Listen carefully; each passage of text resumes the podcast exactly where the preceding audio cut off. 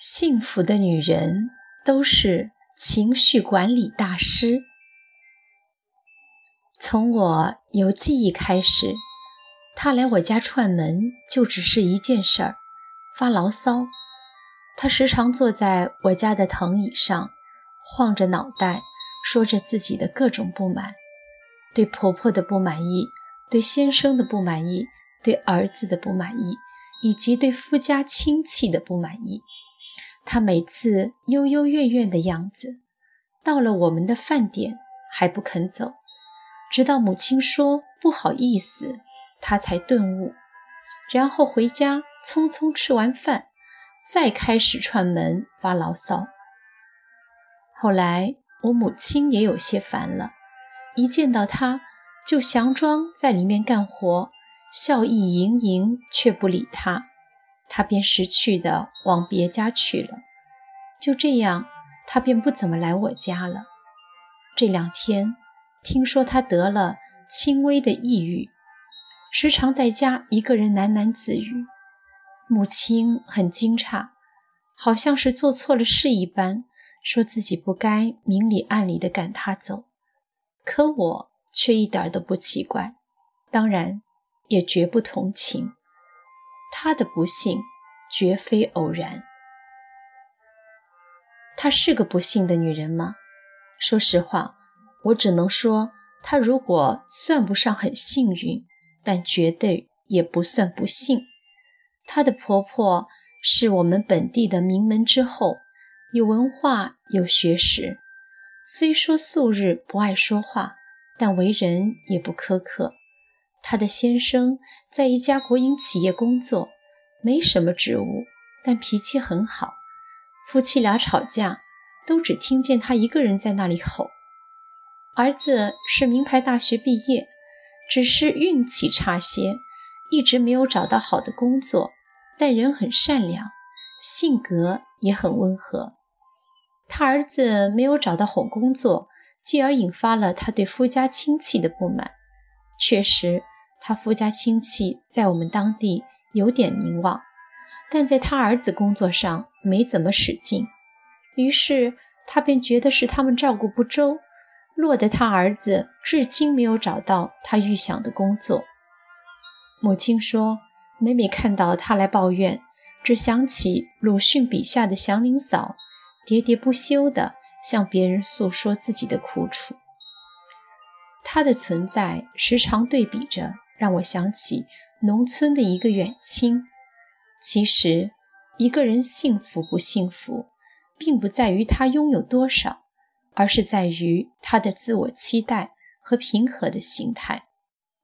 我那个远亲，她的丈夫大约是他们同辈中最没钱的一个，而她又是所有媳妇中最漂亮的一个。每逢过年，一群女人站在一起。时常会互相攀比，从比丈夫、比儿子，到比衣服、比首饰、比鞋子、比化妆品，独独她站在其中，不声不响，时而始终保持笑容。她时而挽着自己的丈夫，时而把头靠在丈夫的身上，依然一副恋爱中的模样。有人和她打趣：“明年让老四好好赚钱。”给你买件皮草，洋气洋气。她笑着回答得很干脆：“老公儿子健康快乐才是最重要的，其他的还真没太在意。”过完年，一群人闹哄哄的去国外度假。